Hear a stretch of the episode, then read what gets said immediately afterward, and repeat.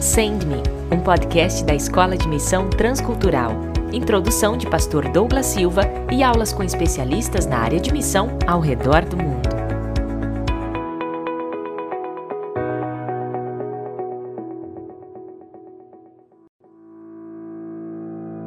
Fala galera, seja bem-vindo ao nosso podcast. Você que está chegando aqui, você vai se deparar com um conteúdo que vai ajudar você a ser um missionário, a ter um estilo de vida missionário aonde você está, com certeza, mas acima de tudo, preparando você também para ser um missionário transcultural, num outro país, numa outra região, numa outra cultura. E aqui nesse podcast você vai conhecer muita gente é, fera, muita gente que fez e que está fazendo a sua missão em diversas regiões do mundo. Então nós estamos muito felizes porque nós estamos começando aqui o que vai ser um processo preparatório da nossa escola de missão transcultural. É, nós estamos aqui com o projeto Send-me, que vai trabalhar com missões a curto prazo, algumas missões aqui na Amazônia, algumas missões é, internacionais, mas também teremos a nossa o nosso envio de missionários para o mundo inteiro. Então, fica ligado com a gente aí, porque é aqui aonde você vai se preparar para conhecer a realidade de um missionário transcultural.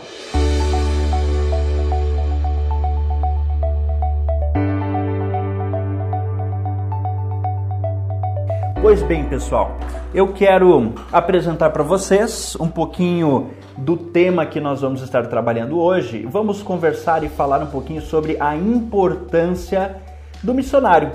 Por que, que você é importante? Por que, que você é necessário? Qual a relevância da sua vida no campo missionário? É sobre isso que a gente vai conversar, é sobre isso que nós vamos estudar também. Lembrando que nós estamos aí fazendo o nosso estudo do livro Passaporte para a Missão. Então fica ligado, vai acompanhando, vai estudando esse livro, esse material que vai preparar você também, além do conteúdo, mas apresentando a realidade do contexto missionário que nós temos no mundo inteiro, tá bom? Mas a verdade é essa: nós precisamos ter um propósito, nós precisamos realmente é, deixar que Deus nos use. E falaremos hoje um pouquinho sobre esse tema. E quem vai falar para nós a respeito desse tema é um convidado muito especial, o pastor Johnny Oliveira. O pastor Johnny tem uma grande experiência aí com o serviço voluntário. Ele que é de Belo Horizonte, Minas Gerais, se graduou em teologia no NASP e é pós-graduado em aconselhamento familiar e mestre em missiologia urbana é, pelo NASP também. E hoje é o diretor, nada mais, nada menos do que o nosso diretor do Serviço Voluntário Adventista da Divisão Sul-Americana. Então, Pastor Johnny, é, hoje é tudo contigo. Obrigado por estar com a gente para compartilhar aí tanto é, o conteúdo que nós estamos estudando, mas também, acima de tudo, a tua experiência como missionário, como líder da nossa igreja para o serviço voluntário. Obrigado, que Deus te abençoe e que Deus te use.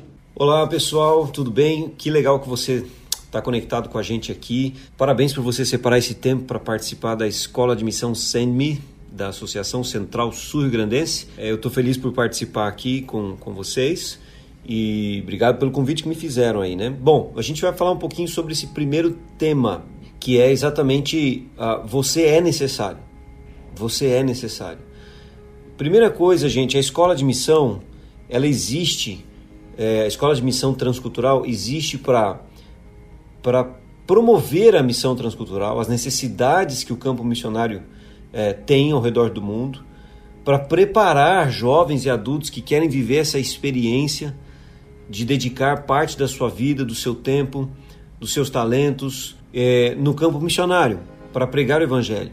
e também tem como objetivo inspirar vocês que estão aí participando e ouvindo com histórias, com histórias, com, com testemunhos de gente que já foi, que viveu ou que está no campo missionário. Então vai ser uma aventura maravilhosa, vocês vão ver. Bom, por que, que você é importante?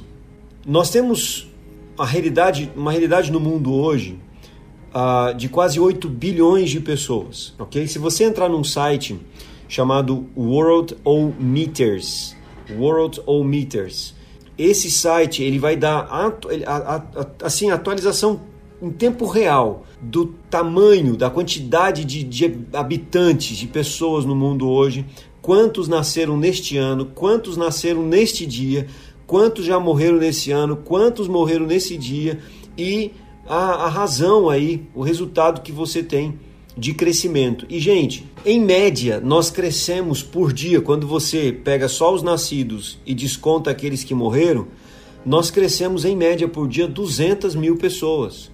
160, 170, 180, até 200 mil pessoas por dia. Por que, que eu estou começando com essa informação?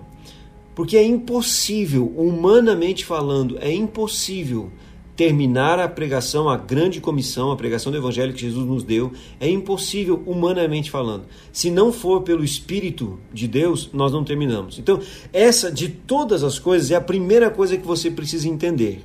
A missão é de Deus. E você e eu somos convidados para participar na missão dele. Logo, nós nos tornamos cooperadores, mas a responsabilidade está nas mãos de Deus. E glória a Deus por isso, porque se não tivesse nas mãos dele, a gente jamais conseguiria concluir a missão. Mas o Espírito de Deus está trabalhando e vai continuar trabalhando cada vez mais e utilizando pessoas como você, como eu, nos colocamos à disposição, disponíveis para Deus. Então, essa é a primeira informação. Nós precisamos do Espírito para cumprir a missão. Segunda informação: desses 8, quase 8 bilhões de pessoas, cerca aí de 6 bilhões não são cristãos no mundo. Não são cristãos. Desses 6 bilhões, acredita-se que um pouco mais de 5 bilhões pertençam a outras denominações, a outras é, grandes religiões. É, islamismo, hinduísmo, budismo, sikhismo, é, agnósticos, ateus. É, nós temos muitas pessoas que não ouviram falar de Jesus ainda e tem outras que já ouviram, mas que estão completamente desconectadas dessa realidade. Então, cerca de 3 quartos da população hoje vive em grandes cidades, em grandes centros urbanos. Esse é um outro desafio. E os maiores centros urbanos não estão aqui no mundo ocidental, estão na Ásia, estão na África, estão no Oriente Médio. Os maiores centros urbanos as megacidades com mais de 20 milhões de habitantes. Como pregar para essas pessoas? Você já ouviu falar em janela 1040, certo? O que é janela 1040? Janela 1040 nada mais é do que uma faixa geográfica no mundo, uma região geográfica no mundo que está separada entre os, os graus 10 e 40 de latitude acima da linha do Equador. Gente, essa região do mundo que pega países do norte da África, Oriente Médio, Ásia Central e Ásia Oriental, essa essa um, essa região do mundo existem, vivem aí cerca de 63% da população mundial. Nessa região do mundo que pega a Índia, Bangladesh, Myanmar, Vietnã, China, Laos, Irã, Iraque e tantos outros, é, estão os países mais fechados do mundo para a pregação do evangelho. Então, Paquistão, Afeganistão, é, Kirguistão, Síria, Iraque, Turquia, Egito, Líbia, Algéria, Mauritânia, é, Sudão do Norte, enfim, como pregar para esses lugares onde é proibido? Arábia Saudita, Iêmen, imagina. Você tem é, Bangladesh, Myanmar, são países em que é proibido, terminantemente proibido fazer proselitismo. Como alcançar essas pessoas?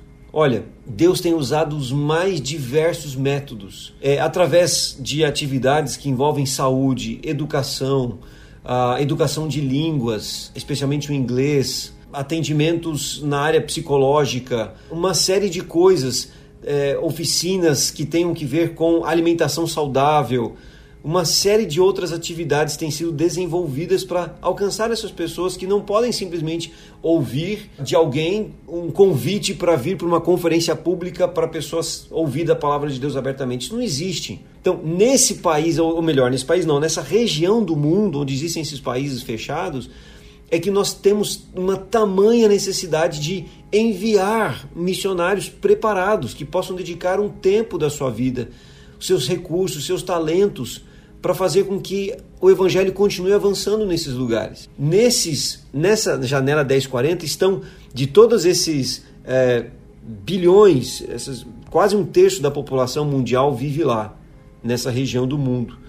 Existem menos de 8% de cristãos. Se você pegar só uma região do norte da África e, e um pouquinho do Oriente Médio, juntando as populações desses países, aí nós temos cerca de 500 milhões nós temos 300 missionários para alcançar 500 milhões de pessoas, entende? Então, são centenas de cidades. Por exemplo, vamos pegar aí uma cidade como Porto Alegre.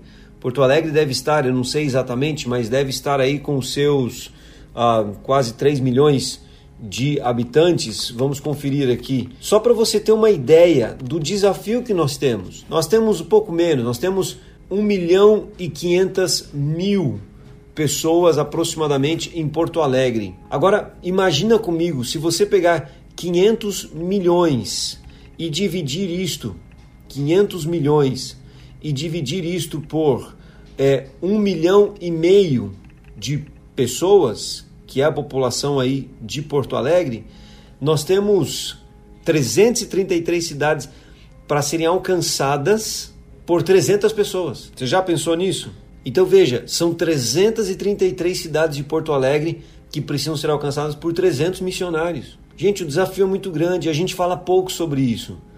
Nós estamos acostumados aqui com a nossa realidade, com uma igreja que é livre, que tem liberdade para pregar, uma igreja que é forte, que é pujante, que tem muitos jovens, que é forte em vários ministérios.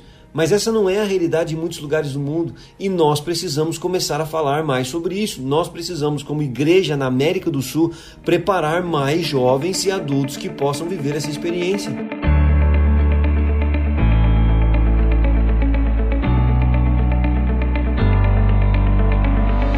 Nós temos alguns desafios quando a gente pensa em missão mundial, em missão transcultural.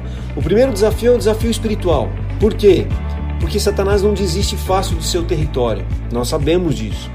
Ele não entrega, ele não entrega fácil, ele promove guerras, ele promove problemas políticos, agravamento econômico, social, dificuldades e muitas vezes o contrário, ele promove muitas vezes uma, uma facilidade que o dinheiro traz para muitas coisas que faz com que as pessoas também se distanciem da necessidade que elas têm mais importante na vida, que é a necessidade de um Salvador. Esse é o primeiro grande desafio, desafio espiritual. Mas nós temos também desafio populacional. Eu já falei para ele, nós temos mais de 5 bilhões de não cristãos no mundo. Nós temos desafios culturais para a pregação do evangelho. A missão transcultural oferece naturalmente esses desafios culturais, que são o que? O desafio da língua. Você pode até falar uma outra língua, uma segunda língua, mas para você realmente conseguir acessar o coração dessas pessoas, seria muito importante falar na língua deles a língua que eles, a língua materna deles, ela tem um acesso ao coração das pessoas. Por isso é tão importante, é, se antes de você sair para servir em algum país, você tentar pelo menos estudar um pouquinho da língua desse país, para abrir portas, para construir pontes no coração entre o seu coração e o coração das pessoas a quem você vai servir. Mas o língua, a língua é um tremendo desafio. Tem línguas mais fáceis, tem línguas muito mais difíceis para nós. É, clima, clima também é um desafio. De repente vocês estão acostumados com um clima aí de extremos, frio e calor, e você vai para um, um clima seco, absolutamente seco, sabe? Desértico. Às vezes você vai para um clima onde o sol não aparece por quase seis meses. E aí? Ou mais. Entende? É, o clima é um desafio. A alimentação é um desafio cultural também. Às vezes a gente acha, ah, não, mas eu me adapto facilmente. Não, gente. Uma coisa é você sair para uma viagem de poucas semanas, de poucos dias, é, experimentando e fazendo uso dessa alimentação diferente por alguns dias. Outra coisa é você viver nesse país por vários meses ou por alguns anos tendo que comer aquela comida. Isso gera muito estresse, isso gera é, é um dos fatores mais desafiadores no que diz respeito ao choque cultural, dependendo de onde você vai servir. Cosmovisão, o que é cosmovisão? Vocês vão estudar isso mais para frente quando falarem sobre cultura. Mas como cosmovisão, de maneira bem simplista e resumida, é a maneira com que as pessoas daquela sociedade enxergam a vida, encaram a vida. Mas é uma maneira é, transmitida muitas vezes sem é, simplesmente pelo comportamento, não é muitas vezes nem explicada, eles não sabem, eles não têm a consciência de que agem daquela maneira, entende? É, mas a cosmovisão de uma sociedade, de uma cultura, é o que dá base para tudo, é o que dá base para os seus comportamentos, para os seus produtos, para os seus relacionamentos sociais, para a sua interação social, seus valores, enfim, a gente implantar a cosmovisão bíblica é, a gente, para implantar uma cosmovisão bíblica, a gente precisa entender um pouquinho da cosmovisão das pessoas aonde a gente vai servir. E isso é conseguido com o estudo, mas acima de tudo com a convivência com essas pessoas. Outro desafio cultural enorme que nós temos são as distorções do, do que é o cristianismo. Porque, especialmente no contexto do Oriente Médio, é, a visão de cristianismo que as pessoas têm é a visão de Hollywood, de pessoas depravadas, de pessoas violentas, de pessoas infiéis, de pessoas mentirosas, de pessoas que são apaixonadas só pelo, pelo, pelo ganho, pelo dinheiro, são capitalistas, não valorizam a família, entende? E isso é uma afronta para o estilo, pro, pro, pra, pro estilo de vida e para a cosmovisão oriental. Ou uh, uma sociedade patriarcal, por exemplo, como nós encontramos em vários países do Oriente Médio. Então, entender isso e vencer essa barreira, esse desafio cultural é super importante. Mas também temos desafios políticos, onde eu já, já falei, por exemplo, países onde é proibido pregar o evangelho. Esses são alguns desafios, alguns desafios para a pregação do evangelho. Mas nós temos desafios não só externos, porque esses são desafios externos.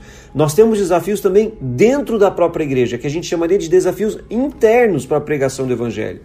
Por exemplo, nós temos aqueles crentes que podem ser classificados como os crentes desinformados. Eles são crentes, são cristãos, são adventistas do sétimo dia, mas eles não têm a mínima ideia do que está acontecendo ah, fora daqui do seu contexto, da sua igreja local. E, gente, eu posso dizer sem medo de errar, são a maioria. São a maioria. Outros são crentes distraídos. O que é o crente distraído? Ele até ouviu falar alguma coisa, ele sabe um pouquinho da necessidade, mas ele está tão distraído com as necessidades dele, com o seu trabalho, com os seus estudos, com a sua vida, que ele ignora completamente. Esse também é um grande grupo, é um grande grupo que nós temos. E por último, a gente tem um grupo menor, mas que também ele, ele existe, que é o, são os crentes tímidos. Esses também são um desafio para a pregação do evangelho no mundo inteiro. São crentes que sabem a necessidade, são cristãos que têm a informação, mas têm medo, não têm coragem, acham que não, não conseguem, acham que não é possível, acham que, que nunca isso vai, vai, dar, vai dar certo, acham que não podem fazer nada, acham que não podem contribuir com nada, que não têm dons e talentos suficientes. Tem vários também assim na nossa igreja.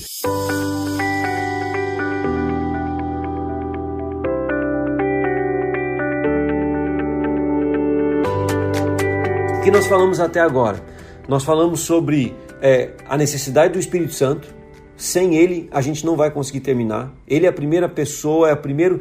É, é ele ele, é, ele é, é, o, é, o, fundamento, é o fundamental, é o essencial para a gente conseguir vencer a grande a tarefa da grande comissão.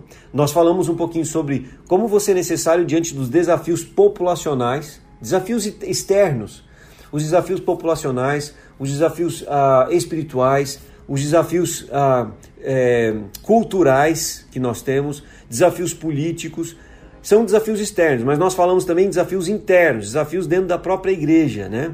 Como que o mundo poderia ser dividido hoje, gente? O mundo hoje poderia ser dividido, inclusive de acordo com o livro Passaporte para a Missão, que é o nosso livro texto base e que é o livro de onde estou tirando a maior parte dessas informações, claro, além de, de outras uh, fontes, mas o mundo poderia ser dividido entre mundo A, B, C e D. E eu vou explicar para você. O mundo A ou melhor, vamos começar com o mundo D. O mundo D ele é composto por 10% de pessoas. Quem são elas? São pessoas, são cristãos verdadeiramente comprometidos. Comprometidos com Cristo, com a palavra, não são cristãos nominais. Eles são mais ou menos 10% é, ao redor do mundo. O mundo C, ele representa 20%. 20% do quê? 20% de cristãos. Só que são cristãos não comprometidos. São cristãos nominais. É a maior parte do cristianismo. São cristãos nominais. Eles, eles se dizem cristãos, mas não têm um verdadeiro compromisso com Cristo, com a igreja e com a missão. A gente tem o mundo B, que são mais ou menos 30%. Quem, quem são esses 30%? São não cristãos, mas que vivem em áreas, vivem em áreas em que eles têm contato com, com cristão, com, com cristãos e com o cristianismo. Então, de certa forma, esses 30%, eles podem ser alcançados, certo? No mundo B, porque eles têm contato com cristãos. Mas tem o mundo A, gente, que é a maior parte, são 40%. Maior parte, assim, é o maior desafio, né?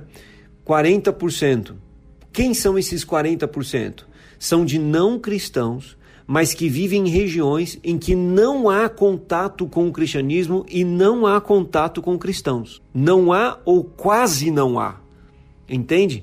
Ou seja, dificilmente essa pessoa vai conhecer sobre Jesus se não for por intermédio de um missionário transcultural. 40%. Agora lembre-se, quantos cristãos no mundo D nós temos comprometidos com a missão? 10%. E temos 40% que, se não forem alcançados por alguns desses 10% que saem do mundo D e se infiltram, entram no mundo A, eles não conhecerão sobre Jesus. Então, essa é a divisão do mundo hoje. Você pode ver isso também no seu livro Passaporte para a Missão. Qual que é o apelo de Deus diante de tantos desafios que que tem aparecido hoje, que nós temos hoje para a pregação do Evangelho. E olha, isso que eu nem falei da perseguição, viu, gente? Existe a perseguição.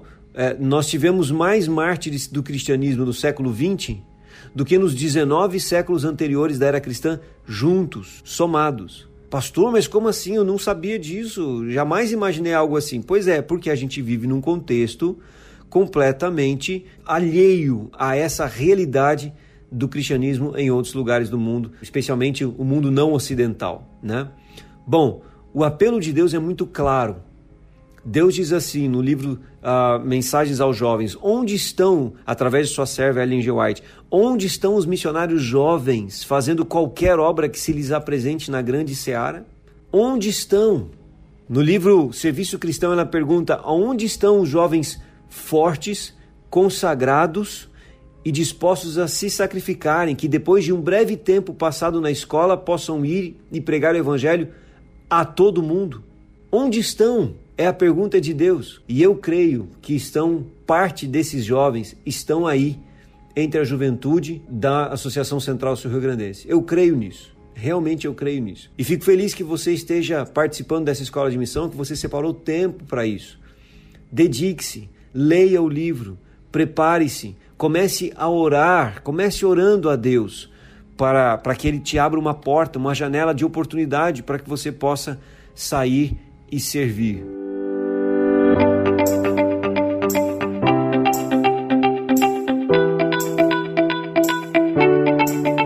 Queria deixar algumas perguntinhas para vocês responderem. Para você responder para você mesmo. E são perguntas que vão te ajudar enquanto você estiver fazendo a sua escola de missão, a se preparar para viver essa que será a melhor experiência da sua vida. Primeira pergunta: quais são as minhas verdadeiras motivações?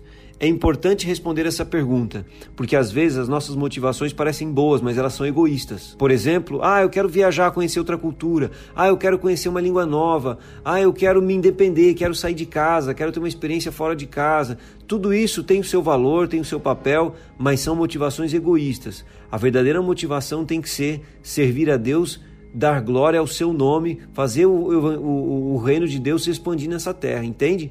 Então, essa deve ser a verdadeira motivação. Segunda pergunta: como é que está a minha vida espiritual?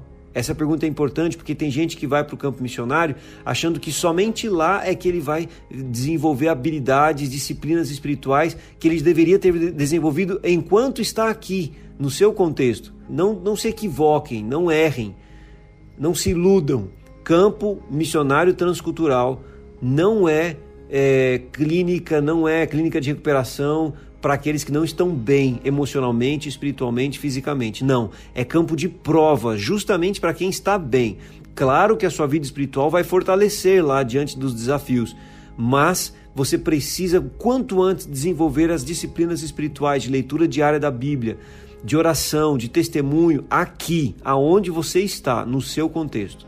Terceira pergunta: quanto tempo você vai dispor para se preparar para esse projeto? Eu não estou falando aqui de tempo de semanas, meses ou anos, não. Eu estou falando assim, Quanto você vai pagar o preço de se preparar realmente para esse projeto? Se preparar estudando, se preparar conhecendo uma nova língua, se preparar é, conhecendo sobre essa cultura, conversando com pessoas que já serviram lá ou que estão servindo. Quanto tempo você vai dedicar realmente?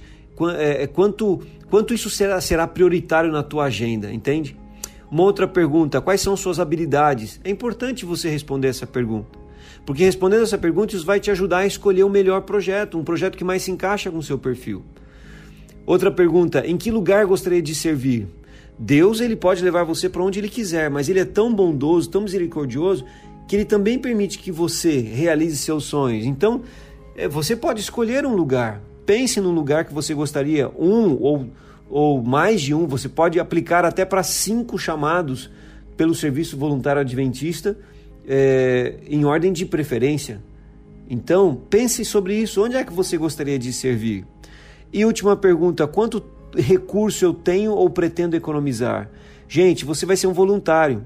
O voluntário, pelo Serviço Voluntário Adventista, ele quase não tem despesa. As despesas todas no campo missionário, na grande maioria dos chamados, elas são pagas e custeadas pelo campo que está chamando. Agora, pelo menos a sua passagem, a sua documentação, isso é o voluntário que tem que arcar, entende? Então é importante você fazer um planejamento, sim. Dependendo do lugar onde você escolher servir, a sua passagem vai ser um pouco mais cara ou vai ser um pouco mais barata. Você tem que ter esse planejamento. Se prepare, se prepare para isso também.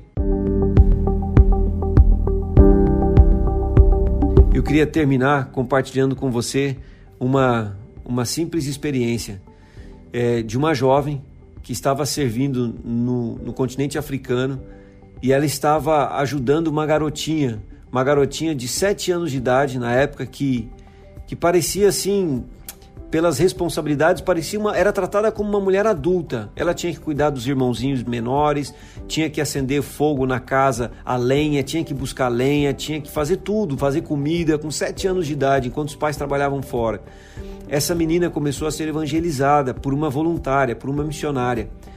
E certo dia, quando essa menina faltou na sua, na, no programa de, de evangelismo à noite, ela, a missionária foi atrás dela na casa dela. Ela estava lá triste, chorando, porque naquele dia não tinha conseguido se preparar a tempo de ir para o programa. Então a missionária que, que conquistou essa garotinha pelo amor, ela não gostava nem de receber abraços, porque no país dela, ela, as crianças não eram tratadas assim com carinho, então ela não estava acostumada com isso. Mas a nossa missionária foi conquistando ela assim com amor, com atenção, com carinho, abraçando, até o dia que quando ela chegou lá para ajudá-la a fazer o fogo, a dar banho no irmãozinho, a cozinhar a comida, a menina olhou para ela com sete anos e disse assim para a nossa missionária: Escuta, sabia que você se parece com Jesus? E a missionária disse assim: Por que, que você fala isso? E a menininha respondeu: Porque Jesus ama e dá abraço, assim como você. Jesus ama e dá abraço. Sabe, gente, quando as pessoas olham para vocês, quando as pessoas olham para nós, para você, para nós, será que elas estão vendo realmente que a gente se parece com Jesus? A gente não precisa se parecer com Jesus só lá do outro lado do oceano, só lá do outro lado do mundo. Não. Aliás, se a gente não se parecer com Jesus aqui, lá as pessoas também não verão Jesus em nós. A gente tem que começar a, a refletir Jesus no lugar onde a gente está plantado, no lugar onde a gente vive. Que Deus abençoe você, que você realmente se prepare para viver a melhor experiência da sua vida. Entre na página do Serviço Voluntário Adventista, que é o sva.adventistas.org, e busque lá o seu chamado com oração, tá bom? E também nos siga, voluntários DSA, tá bom? Nosso Instagram, voluntários DSA. Nos siga lá no Instagram, a gente sempre posta chamados, também histórias, testemunhos, para que você se inspire e para que você também fique atualizado conectado.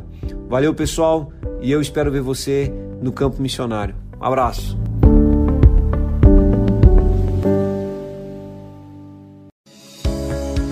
Você ouviu Send Me, um podcast da Escola de Missão Transcultural. Se tiver alguma dúvida ou quiser bater um papo com a gente, nossos contatos estão na descrição desse episódio.